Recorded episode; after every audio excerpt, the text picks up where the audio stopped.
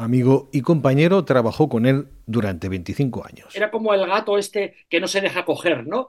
Cuando piensas que estás cómodo con el gatito en los brazos y dices, ay, Miquel Laboa, se supone que yo controlo su lenguaje y le, acaricio. Pues no, de repente a mí cada día me sorprendía.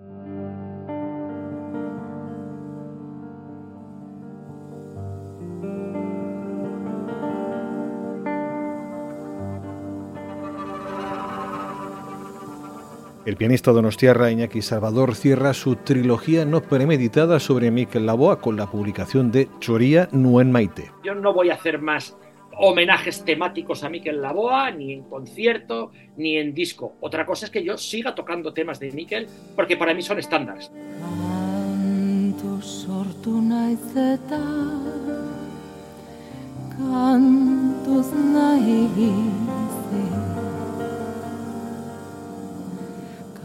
Kantu zigortzen penak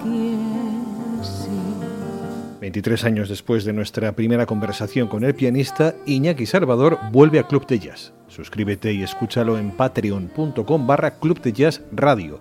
Nuestro encuentro con uno de los grandes jazzistas del país, miembro de una generación que se inventó una escena donde apenas existían un puñado de nombres. Yo creo que lo que hay que celebrar es que después de ese momento donde se podían meter en una pequeña cuartilla los nombres de los grandes, luego, modestamente, aparecimos ya una prole bastante más nutrida, familia numerosa del jazz. Oye, tenemos, el jazz se sacó el carnet de familia numerosa en los 80.